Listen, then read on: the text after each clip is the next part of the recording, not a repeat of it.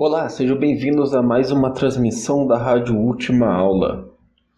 E hoje, futuros distópicos, boxeadores, carteiradas, sobrantes e invisíveis. Tudo isso depois da vinheta.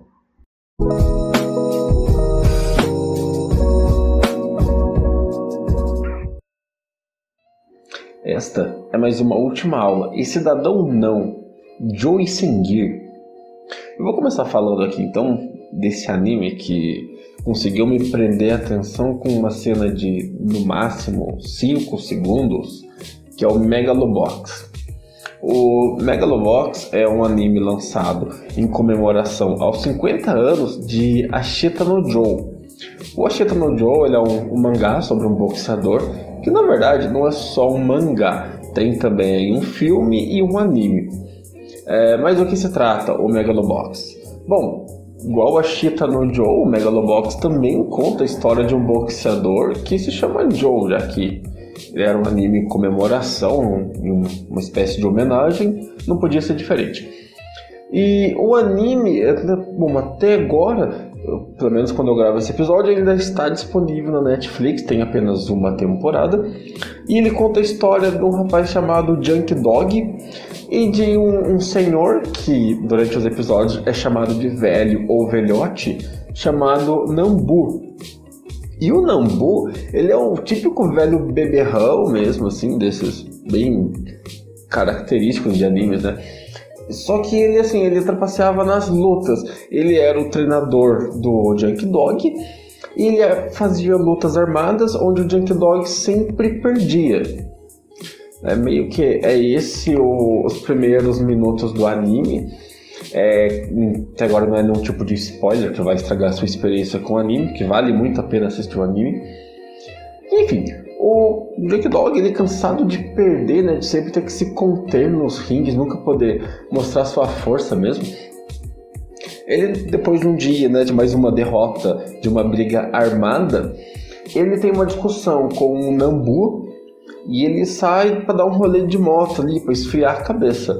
Aí nesse rolê ele quase entra num acidente com, um carro. É, e resumindo, tá?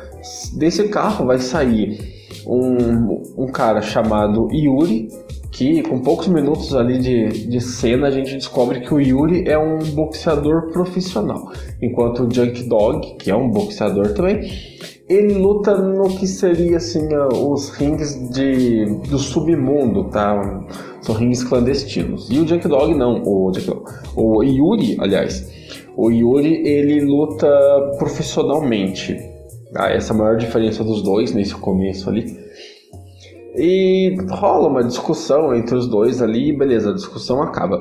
No outro dia, aparece lá o Junk Dog novamente no, numa luta ali de novo, né, tá se preparando para uma luta que é uma luta armada, né, que o Junk Dog perderia a luta. E antes do oponente do Junk Dog entrar no ringue, o Yuri aparece nesse ringue clandestino.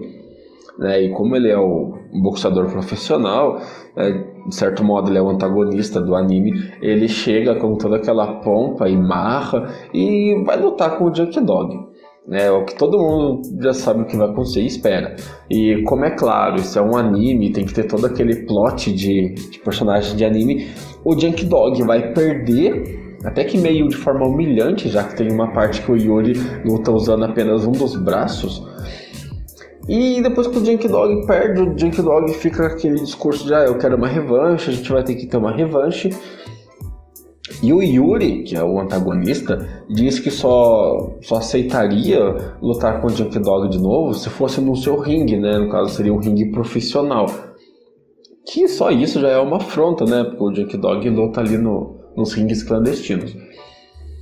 E meio que é isso o começo do anime, tá? O, pelo menos a, a grande parte do primeiro episódio fica nisso. Acho que a primeira parte do primeiro e segundo episódio é bem travado nisso ainda mas tem um momento ali, né, passa esse, esse momento de, ah, eu quero a minha revanche, e você não vai ter sua revanche enquanto, não, enquanto você não puder lutar num ringue profissional. Passado isso, é anunciado, parece uns personagens num outro ambiente, uma televisãozinha que anuncia o campeonato de boxeadores, que é um campeonato de Megalobox, num, uma espécie de ringue, de arena, que chama Megalônia, né, que seria o campeonato dos melhores boxeadores da, daquela região ali. Enfim, e do campeonato, desse campeonato, o Yuri ele é um desses, desses lutadores. Ah, aliás, é um campeonato apenas para quatro lutadores, tá? No Megalonia, apenas quatro lutadores se enfrentam. E o Yuri já é um desses quatro lutadores. Então, a única chance do Junk Dog lutar contra o Yuri é participando desse campeonato. E, é claro, como isso é um anime, tem aquela coisa da fantasia e do, do enredo é o Junk Dog. Ele tem que participar do campeonato e ainda deveria chegar à final, porque é claro que o Yuri ia, chegaria à final. E eu acho que esse é todo o plot, o plot do anime, tá? É o Junk Dog querendo a sua revanche, é, o Yuri falando que só vai aceitar se for, no, no caso, o Megalona, que é onde está o ringue dele. E é isso. Mas o Megalobox ele tem algumas coisas que eu gostei muito, que são umas particularidades interessantes. A luta de boxe não é tradicional, não é uma luta é, limpa como é hoje. É, os, todos os lutadores usam uma espécie de armaduras no braços que eles vão chamar de gear, que potencializam seus golpes. Tem até um gear específico no quase no final da, da temporada que esse gear ele tem inteligência artificial, então o lutador na verdade só é ali um alguém que veste o gear, porque quem luta mesmo é o gear, né? Isso é para ter uma ideia como esses gears são importantes. E, bom, o, o, Yuri, ele possui o que é um, considerado ali na, na, no anime como o melhor gear de todos. É, até mesmo o gear dele é melhor do que esse gear que tem inteligência artificial. É. E é claro, o, o Junk Dog ali é, já com esse nome, né, Junk Dog, o gear dele parece mais uma sucata, assim, é um, é um gear bem feio. E isso vai fazer todo sentido depois no decorrer do anime. E além dessa particularidade, né, que é o box lutado com os gears, é, o anime, como ele acontece no futuro, talvez não tão longe, mas é um futuro distópico, a, a cidade, o campeonato onde acontece o Megalonia, é uma cidade, vamos dizer assim, uma cidade progressista ali, onde o, o progresso chegou. E ela é fechada, né? É, essas típicas cidades de distopia mesmo, é uma cidade fechada ali. E ao redor da cidade é uma região desértica, pobre, bem pobre, aliás, que se assemelha muito a, a uma favela, mas não na vertical, mas uma favela horizontal. E é claro, o Yuri vem da cidade, com o melhor guia de todos, e o Junk Dog vem da, dessa, vamos dizer, chamar de favela. Vem dessa favela, com o seu guia de sucata. E, nossa, quando o Junk Dog, voltando ao anúncio do Megalonia, quando o Junk Dog vê o anúncio do Megalonia, ele começa a ter aquele momento de personagem tendo o seu êxtase, né? Ele tem aquele fogo de não, eu tenho que participar agora, então eu vou participar do Megalobox, do Megalonia, e eu vou lutar contra o Yuri de novo. E ele fica numa discussão assim com o Nambu, falando que ele ia, ia abandonar essas lutas armadas para poder participar do Megalonia. E no meio dessa discussão, o Nambu solta uma, uma frase que é, é muito impactante o, o Nambu ele fala assim para o Junk Dog. Como você. Não é bem essas palavras, mas ele fala assim: como você vai participar se nem cidadão você é? é isso não dura nem 10, sei lá, máximo, deve dar no máximo 10 segundos de, de episódio.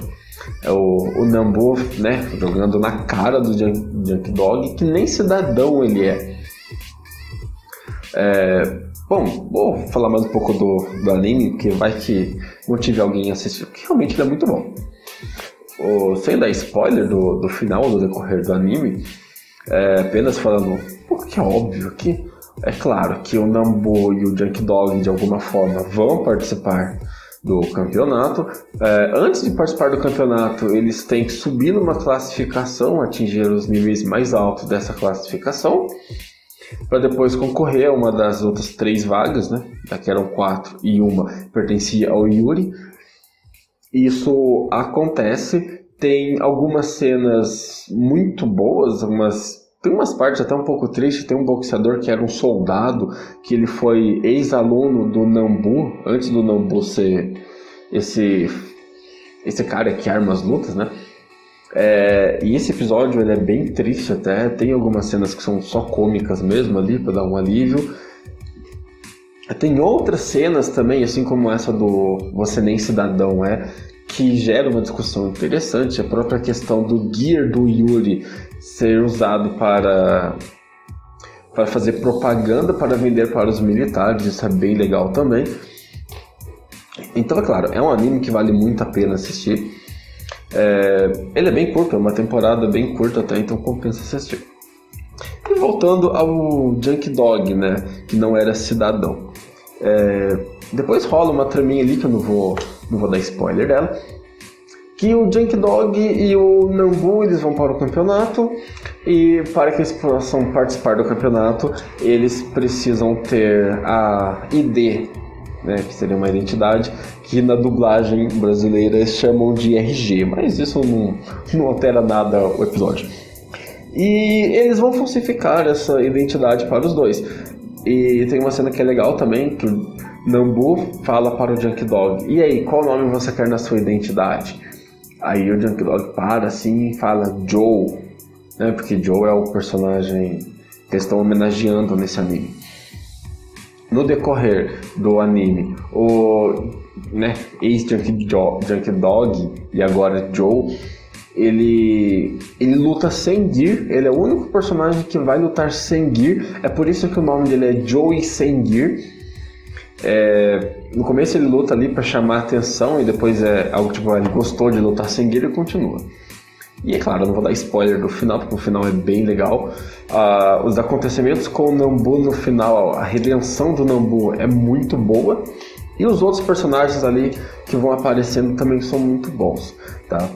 Mas é meio que essa é, o caminho do herói do Junk Dog, tá? Ele é derrotado, tem ali o momento de querer a sua revanche, ele vai ter a sua revanche, ele passa a se chamar Joe, na sua identidade falsa, e ele luta sem Gear, ganhando esse apelido de Joe sem Gear. Tá? Mas tem alguns outros momentos lá bem próximo do final que ele é lembrado de novo, porque a gente até essa cena do você não é cidadão, a gente até esquece. É tanta coisa acontecendo. Mas o Jake Dog ele é lembrado de novo que ele é, ele não é ninguém, que ele não é um cidadão né? Porque ele não tem a, a identidade. Então isso, pô, isso volta no final, no final ou no começo do último, no começo do último episódio, isso é lembrado de novo, mas é uma coisa muito pouco explorada que não altera o final da série, ou não muda nada o anime. Mas quando fala pro Jack Dog que ele não é cidadão, eu fiquei meio parado, foi um momento que me prendeu, porque eu né? Tava achando um pouco interessante ali, mas nesse momento eu falei, caraca, meu, olha só que coisa profunda num anime relativamente simples, né? Que não tem uma proposta filosófica tão grande. Mas esse foi um momento de insight ali. E isso me motivou a refletir sobre o, os invisíveis, né? essas pessoas invisíveis, e também sobre os sobrantes, né? que ambos é, não chegam a ser cidadão, né? nem o invisível, nem aquele que é sobrante, nenhum é cidadão. É, e que eles não podem reivindicar títulos ou sair por aí dando carteiradas, como a gente viu, né? O cidadão não, engenheiro civil melhor do que você, ou qualquer outro tipo de carteirada que foi dada nos últimos 50 dias.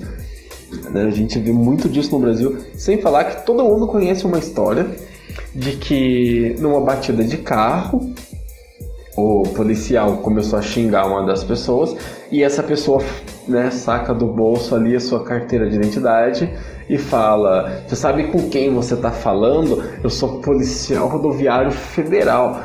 Todo mundo conhece uma história assim, né? Essa coisa da carteirada é... não é só brasileira, mas ela é sim muito brasileira. E eu poderia falar sobre isso, sobre a carteirada em si, por que, o brasileiro dá carteirada. Mas, pô, tem uma série de vídeos, podcasts ou é, textos por aí explicando isso, e eu acho nem interessante falar sobre isso. Então, daqui para frente agora, inspirados no Junk Dog, que não é cidadão, ele é o Joey Sendir, eu vou falar um pouco sobre os invisíveis e os sobrantes, que são sim figuras é, não tão folclóricas, mas muito populares do Brasil.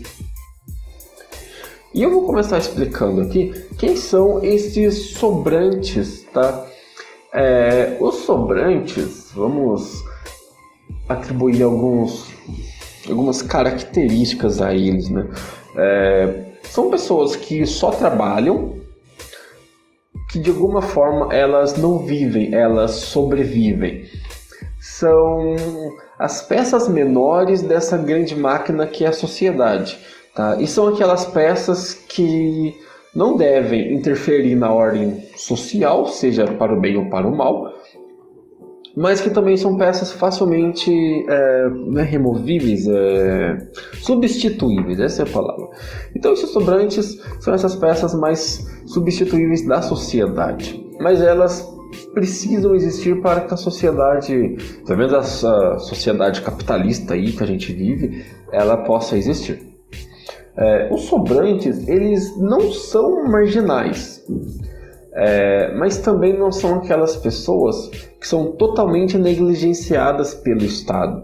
Eles vivem nesse limbo entre a marginalidade ou a criminalidade e a negligência total do Estado. Então estão numa linha tênue entre a existência e a inexistência na sociedade. E mais para frente, uh, acredito que vocês vão entender o porquê de eu falar isso. E, bom, é, para os sobrantes, a gente pode até colocar alguns personagens para ficar mais fácil. É, a Dona Maria, que faz faxina, por exemplo, ou sei lá, o Juca, que veio do Nordeste para trabalhar em São Paulo e vive numa comunidade, o seu Zé, porteiro do prédio, um açougueiro, um padeiro, por exemplo, qualquer outra pessoa. É muito provável que você conheça uma pessoa que se encaixa como um sobrante. É muito provável que na sua família tenha pelo menos um sobrante, né? E, bom, eu acho que assim já fica mais fácil de ilustrar quem são esses sobrantes, tá? E, é, diferente do Joe e Sengir, os sobrantes possuem documentos, né? Que garante a existência deles.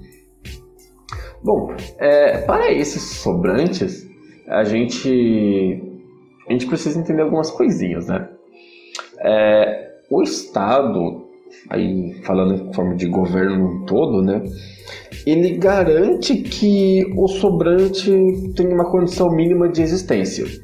O que eu quero dizer com isso? Por exemplo, é, tem uma frase, enquanto eu estava montando isso aqui que me veio à cabeça que eu acho que resume muito bem isso que eu quero dizer agora. Para o sobrante, uma formação sobrante. Tá? Vamos lá, onde eu quero chegar com isso? É, tem a criança que entra na escola e aquela criança, de alguma forma, ela é o que a gente fala, não tem futuro, né? Uma criança que vai se tornar um sobrante. Provavelmente ela já vem de uma família de sobrantes, tá bom? E o Estado ele vai garantir isso de alguma forma, principalmente por meio da educação. É, existe uma, uma, uma expressão aqui que é o professor sobrante, que eu vou falar aqui no caso do Estado de São Paulo, tem muito disso.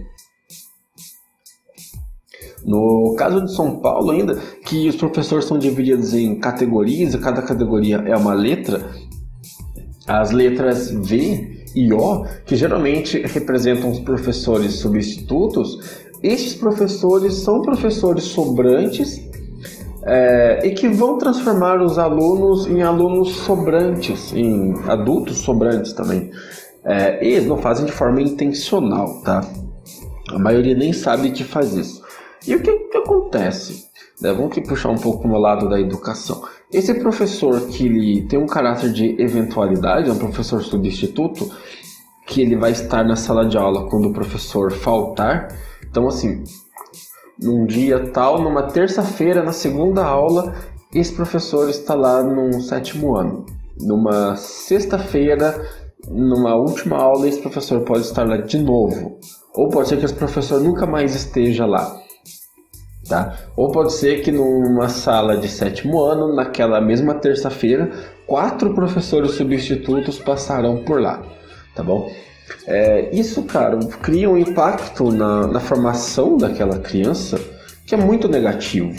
Talvez aquele professor entre e consiga dar continuidade à matéria do professor efetivo, e talvez não, ainda mais o estado de São Paulo, que por lei ele garante que qualquer pessoa pode entrar em sala de aula como um professor eventual, um professor substituto.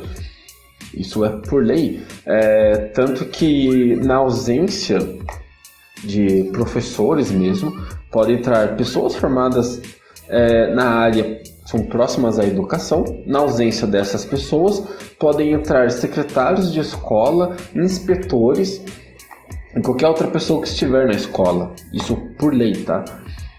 Então, quando você imagina a formação de uma criança assim, o estado de São Paulo tem muito professor que é ausente.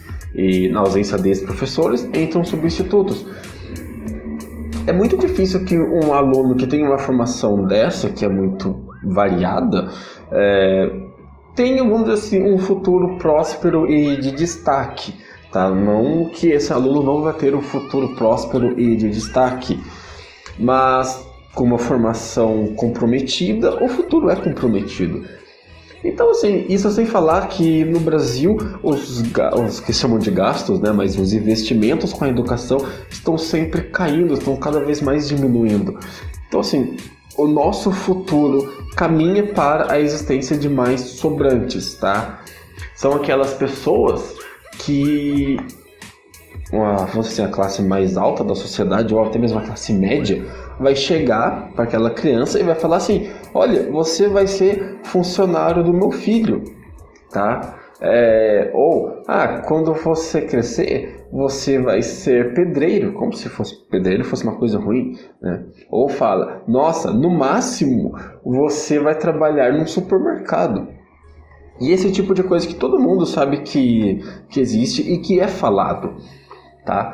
Então eu acredito que já expliquei quem é o sobrante é, e como a gente está garantindo a existência desses sobrantes na sociedade, tá? Mas a gente garante a existência dele na sociedade, mas também não garante a existência desses sobrantes, já que eles estão sempre naquele limbo entre a criminalidade, porque se tornou um criminoso já não serve mais para a sociedade. Essa é a lógica do nosso Estado e ele também está ali do outro lado, é, quase que já negligenciado pelo Estado. A gente tem uma ideia aqui, o auxílio emergencial da, durante a pandemia de coronavírus é, talvez seja assim, um ótimo indicador para a gente saber quem são esses sobrantes ou quantos são os sobrantes, porque a maioria das pessoas que recebem esse auxílio são sobrantes, são pessoas desempregadas, é, são pessoas que vivem quase que toda uma a família de baixa renda, né, uma renda per capita muito baixa. E eu acredito que o auxílio emergencial está aí para mostrar a quantidade de sobrantes e como a quantidade de sobrantes vai aumentar daqui a um tempo. Qualquer projeção que daqui a dois, três anos vai mostrar isso. Né? Sem falar na questão dos alunos, por exemplo, no caso dos alunos que não têm acesso à internet, é, não conseguem acompanhar a, o mínimo das aulas que todo professor, na maioria da, da rede pública, posso falar pelo país, que eu acredito que seja assim, tenha, vamos dizer assim, diminuído a quantidade de conteúdo para se adequarem à nova rotina dos alunos. E mesmo assim, tem muito aluno que não tem acesso a esse mínimo é, e é claro, esse aluno provavelmente é de uma família de sobrante e vai continuar por aí perpetuando o seu status quo de sobrante, tá? Eu acredito que não tenho mais nada para falar sobre isso. É uma situação triste do Brasil, mas é uma situação real, tá? É óbvio que a pessoa que é sobrante, a família de sobrantes, é, é classe baixa, tá? Vive na pobreza ou até mesmo na extrema pobreza. Mas ainda assim ele existe, tem a sua função para a sociedade, tá? E não deve ser glamorizado, tá? É muito importante eu falar isso antes de passar para o próximo tópico. Como, por exemplo, se você vê cadeirantes catando reciclagem, isso em hipótese alguma deve ser glamorizado ou tomado como incentivo para discursos motivacionais, né? aquelas frases prontas, como qual é o seu problema, por que você não faz nada, já que aquela pessoa está fazendo.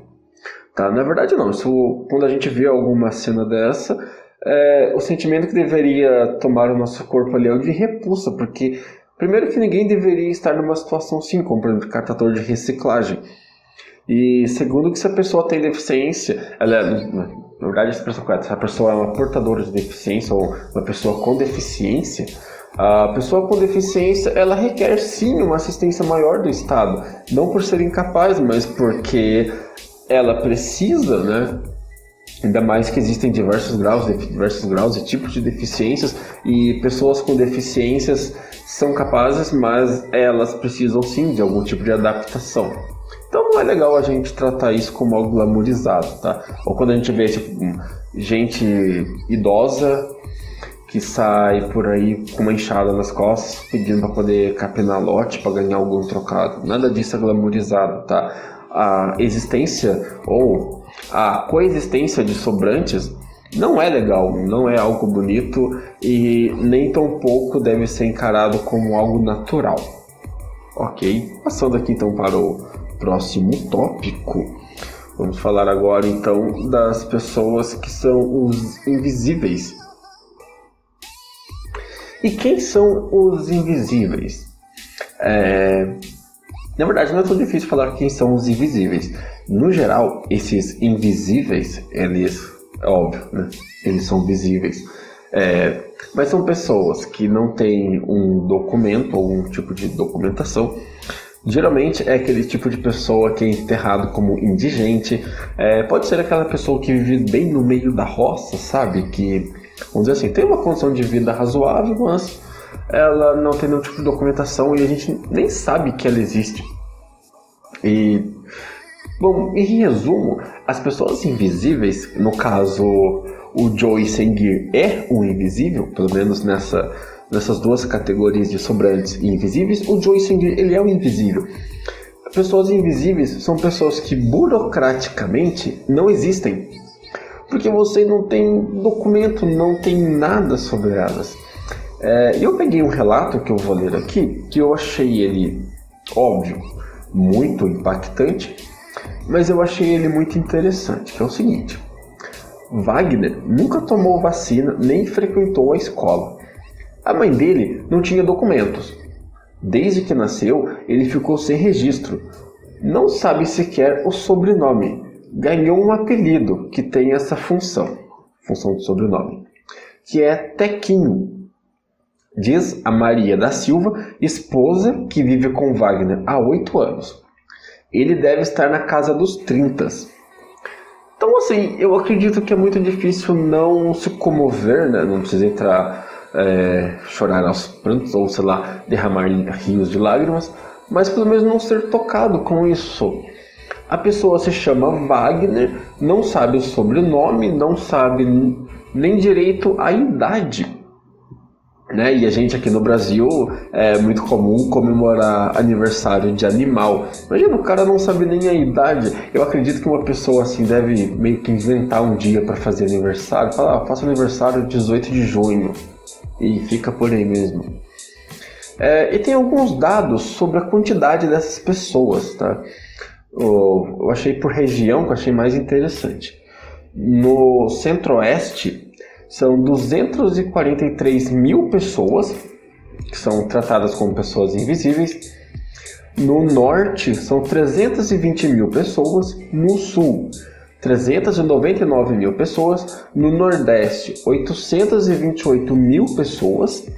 E no sudeste, 1 milhão 150 mil pessoas que são consideradas pessoas invisíveis, tá?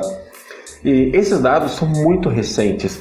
uma coisa que, vamos dizer assim, que motivou a sociedade, principalmente o poder público, a enxergar esses invisíveis foi a pandemia. Quando começou o cadastro para o auxílio emergencial, cadastro que era feito pela internet, é, aí começaram a questionar, mas e as pessoas que não têm internet, as pessoas que moram na rua, moram numa situação assim, situação assado? Aí começaram a fazer esses levantamentos de pessoas sem documentação. Então esse dado é bem recente. E é extremamente preocupante, né? Uma sociedade que tem, sei lá, isso deve dar uns quase 4 milhões, talvez, de pessoas invisíveis. Então, pessoas que existem, que são ativas na sociedade, mas que por não ter nenhum tipo de documento, elas, essas sim, né, são negligenciadas pelo poder público. Então essas romperam um daqueles limiares do do sobrante, quanto o sobrante ele está entre a criminalidade e a negligência total. O invisível já sofre com essa negligência do poder público. E esses invisíveis, né, é, pela essa lógica de carteirada, eles não são ninguém, eles não servem nem para ser humilhados, já que nem cidadão um invisível é, não pode ser considerado cidadão, já que ele não tem documento. É, que pode ser, ah, talvez ser de um outro país viver aqui, ou não sabemos, né? não tem como nem é, considerá-lo de alguma forma como um cidadão. Então, nem para sofrer ali com uma carteirada ele vai sofrer. E pelo menos nessa lógica de Estado que a gente vive, é, não existe nenhum ganho financeiro real, ou pelo menos imediato, em integrá-los à sociedade. Ou seja, não tem problema. Porque a demanda de verba e de atenção e de recursos para a integração destes invisíveis é muito alta. Então, esses invisíveis, é, que na maioria das vezes vivem da pobreza. E quando eu digo que vivem da pobreza, eu estou dizendo que é a pobreza que os mantém vivos, tá? São subempregos, é, são doações e esse tipo de coisa que mantém a base de existência dessas pessoas, tá bom? É, tá bom não, né? E quando fala, eu lembrei do anime, né? É, é, impossível você assistir um anime sabendo disso, pelo menos tendo essa noção de pessoas invisíveis e pessoas que são sobrantes. E quando eles falam pro Junk Dog que ele não é um cidadão, eu fiquei mexido. Aquela frase ali né, me impactou de uma maneira é, muito forte. Porque uh, isso no Brasil é real. Óbvio, não só no Brasil, no mundo todo. Mas é tão próximo da gente é, e sem falar desses invisíveis que são não documentados, né? não tem documentos, não tem o que eu chamo de burocraticamente inexistente, tem aquelas pessoas que a gente simplesmente ignora, né? Passa na rua e ignora, porque geralmente é um pedinte, é um, é um mendigo, a gente só deixa passar. E que não deixa de ser uma pessoa invisível também. E eu acredito que a, esse questionamento é muito válido. É, é importante a gente questionar sobre essas pessoas que vivem na, nesse limbo inexistencial, né? Que a gente não sabe que elas existem, porque não, se tem relatos é, documentais delas. E também dessas pessoas que o Estado mantém entre um limite raso, né? Que ele pode qualquer hora ele romper esse limite, partir para criminalidade, aí essa pessoa ela vai ser considerada um criminoso e geralmente o criminoso é considerado um descarte para a sociedade. Né? Então a gente tem aqui no Brasil os carteirinhas, né? As pessoas que a cada momento vão dar uma carteirada mesmo sem pensar duas vezes a gente tem as pessoas que inconscientemente fazem a manutenção dos sobrantes, é, que na maioria das vezes são sim professores, tá? Mas qualquer área ou setor da sociedade vai fazer isso. É, a igreja faz muito disso, organizações de bairro acabam fazendo isso também. E a gente tem essas pessoas que são sobrantes vivem ali por um fio da invisibilidade. E a gente tem os invisíveis, os diversos Joyce Gear, né? que quando a gente tem aquela a famigerada sorte de ver na TV uma pessoa que saiu do nada, que morava na rua ou numa situação extrema de pobreza e ganhou o mundo, todo mundo acredita que aquilo é natural e todo mundo alcança esse objetivo, né? Quando a gente sabe que aquilo é a exceção que faz a regra. A quantidade de Joy sem gear aqui é muito baixa, a gente só tem Junk Dogs, que são pessoas invisíveis e simplesmente é, esquecíveis, né? A gente não carrega pra vida. É, de repente surge um Joey sem gear, que é aquele cara que vai se destacar e vai ganhar o mundo, e todo mundo vai falar: Nossa, todo mundo pode, todo mundo alcança. a realidade é muito distante. E eu não sei direito como que eu termino esse podcast agora, porque é um assunto pesado. Sempre que eu falo de sobrantes invisíveis, eu fico incomodado, porque é uma realidade tangível. E enquanto eu pesquisava para esse episódio, eu me deparei com um artigo muito extenso que falava sobre os invisíveis da era digital. Que, resumidamente, esse artigo ele trata esses invisíveis como uma espécie de dano ao capitalismo, porque são pessoas por quem o capitalismo não tem como capitalizar em cima deles, né? Isso quer dizer, quer dizer que as pessoas que não estão nas redes sociais ou é, de alguma forma não estão na internet não serve para o capitalismo, porque não tem como ganhar dinheiro. É, e eu aqui, né, chocado com esse nosso estado e essa nossa necropolítica que exala desprezo pela vida, acho que essa é a expressão mesmo. E as empresas e principalmente bancos preocupados com quanto eles não estão ganhando em cima de pessoas que não estão na internet. Né? E assim, não é nem pessoas que estão na internet, são possíveis consumidoras. É, era aí essa a tese mesmo do artigo. Era apenas pessoas que não estão na internet. E né, no meio dessa coisa toda, a gente acha esse tipo de artigo que é cheio de palavra bonita, com esse falso otimismo dizendo que a pandemia vai trazer os invisíveis para a sociedade. E realmente, eu espero que depois desse episódio você repense antes de dizer a, a frase mais brasileira de todas. Sabe com quem você está falando?